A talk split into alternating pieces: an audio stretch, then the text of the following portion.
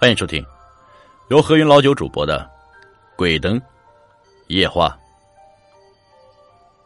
请记住，如果你在外地出差或者旅行，千万不要贪图便宜住那些老旧简陋的旅店。不仅仅因为那里太多是环境脏乱、住宿条件差，更为重要的是，那里也是恶灵和鬼魅们栖息的地方。如果你一不小心踏入这里，苏新蕊今年刚刚二十岁，是一名在读大学生。和别的女大学生不同，苏新蕊是个独立意识非常强的女孩。不管干什么事情，她都喜欢独来独往。身边的人都在暗地里叫她“独行侠”。跟许多同龄女孩一样，苏新蕊也非常向往外面的世界。每逢暑假、寒假，他总会抽出十几天时间用来旅游，去外地走一走，看一看，领略一下各地的风土人情和美丽景色。当然了，他是从来不与别人结伴同行的。他觉得自己出来旅游，就是为了玩的开心，跟不懂得旅游意义的人结伴出来，是会坏了自己的兴致的。今年暑假。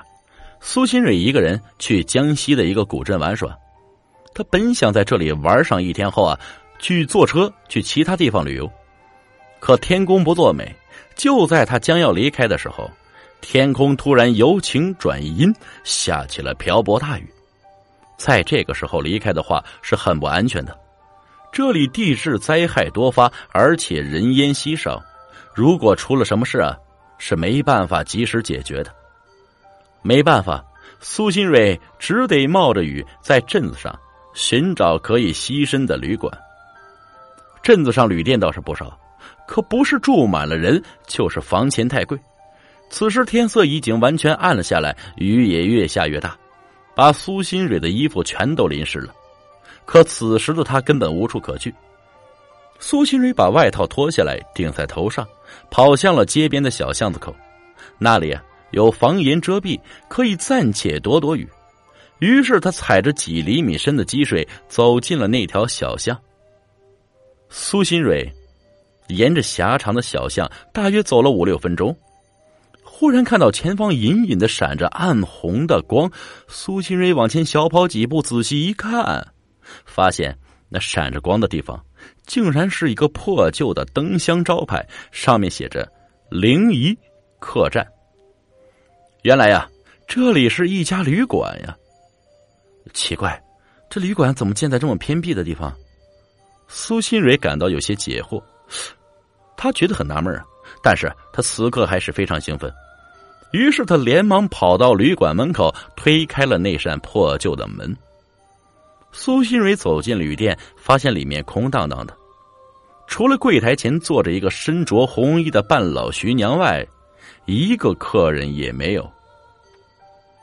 苏新蕊慢慢的走到柜台前，有些怯生生的问道：“嗯，你好，我想住店，呃，请问还有别的房间吗？”“有啊，房间有的是啊。”老板娘抬起头，用怪异的眼光瞅了瞅苏新蕊：“你一个人？嗯，请问住一晚要多少钱？一晚三十。”这里最低价了，二楼啊！我刚收拾一间房，你就睡那里吗？老板娘说着，有些不情愿的站了起来。她晃动着肥大的臀部，缓缓走上了楼梯。苏新蕊也小心翼翼的跟了上去。上了二楼啊，老板娘径直走到走廊尽头靠窗的那间屋子。打开了门，苏新蕊探着脑袋往里面看了一眼，房间里收拾的还算整齐，地板也是刚刚擦过的，看起来很亮。不过，里面和床和柜子都是黑漆漆的，床单和被子则是白色的，给人一种很不舒服的感觉。空气中还隐隐散发着一股八四消毒液的味道。闻得苏新蕊恶心不已。不过，像这种廉价的旅馆，做到这个样子已经很不错了。虽然觉得有些别扭，但为了不挨雨淋，同时睡个好觉，他也不便再挑剔什么了。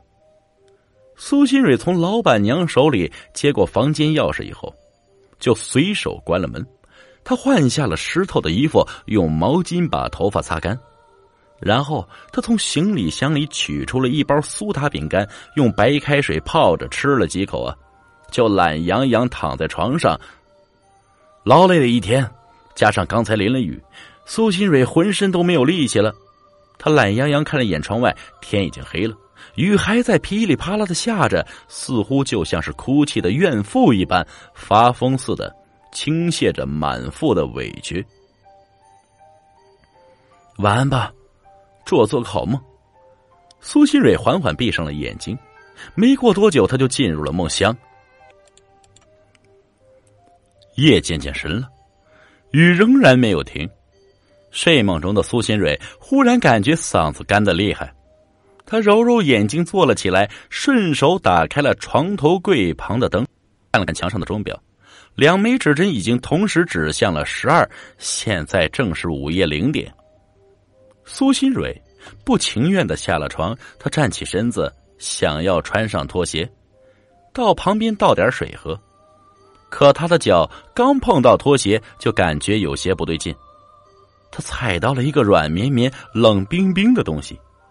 苏新蕊顿时感觉心里阵阵发凉，她颤抖着，慢慢的低下了头。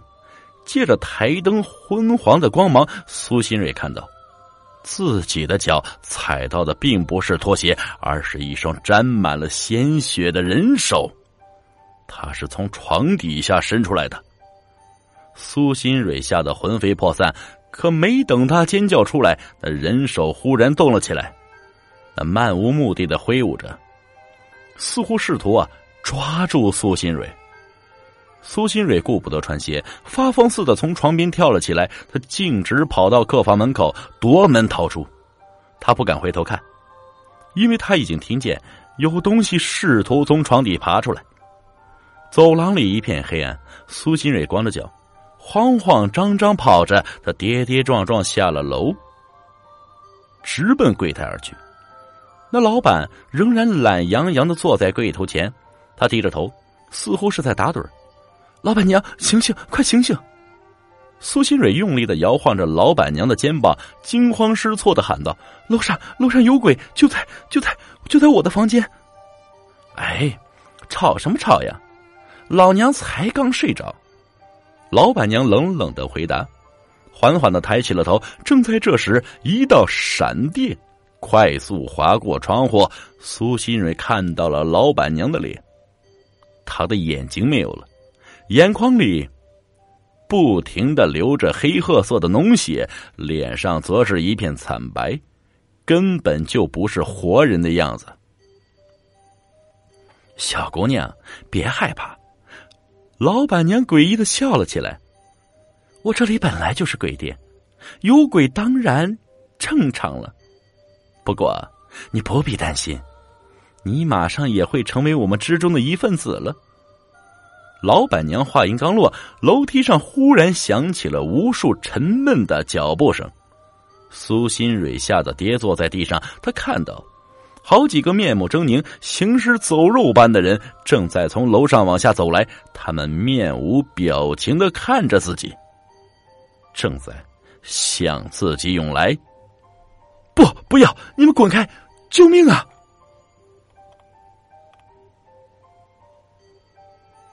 本集故事播讲完了，感谢各位听众的收听，我们下集再见。